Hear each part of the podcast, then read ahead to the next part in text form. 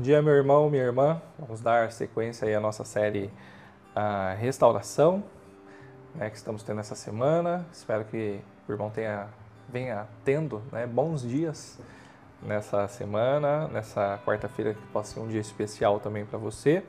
Né, e hoje quero compartilhar os versículos 5 e 6 aí do Salmo 51, né, dando continuidade então à série Restauração. Versículos 5 e 6. Sei que sou pecador desde que nasci. Sim, desde que me concebeu minha mãe. Sei que desejas a verdade no íntimo e no coração me ensinas a sabedoria. Segunda-feira, né, nós começamos essa série e uh, nós basicamente vimos que os olhos do Senhor estão em todo lugar. E eu não consigo me esconder do Senhor, não consigo esconder o meu pecado do Senhor. Né? E aquele que vai buscar esse caminho, né, de esconder as suas transgressões, né, ele jamais ele vai poder ter uma vida bem sucedida. Né? Ontem a gente viu que o, começo da restauração, né, a restauração ela começa a partir da confissão de culpa, de uma admissão de culpa, né, pelo, é, a partir do reconhecimento do meu pecado. Né? Ainda que isso envolva uma ofensa a uma outra pessoa, ou não, em última instância, a gente ofendeu o caráter santo de Deus. Agora, por que, que as coisas são assim? É porque, ah, porque pecamos, né? Ou porque pecamos porque somos. Como é que é? Pecamos porque somos pecadores? Ou somos pecadores porque pecamos? Né? O Salmo 51, versículo 5, ajuda um pouquinho a gente ter uma compreensão para essa resposta. É, o que Davi faz aqui né, não é uma justificativa da sua ação pecaminosa, né, mas é um reconhecimento da sua condição caída. Né? Nós já nascemos sob a maldição do pecado. Portanto, a gente já nasce separados, distante do Senhor.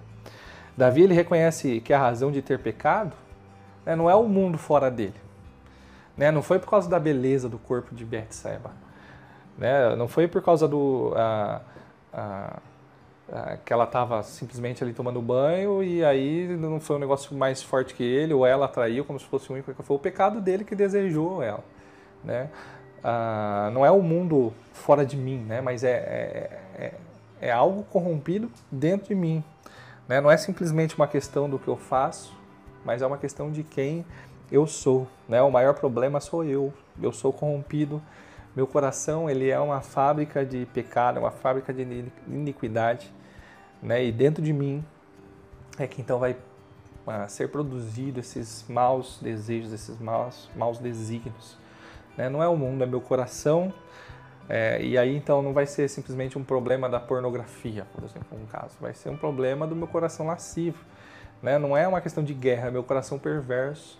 Né? Não é um problema de injustiça social, é o meu coração avarento. E assim vai, a gente poderia elencar diversos problemas.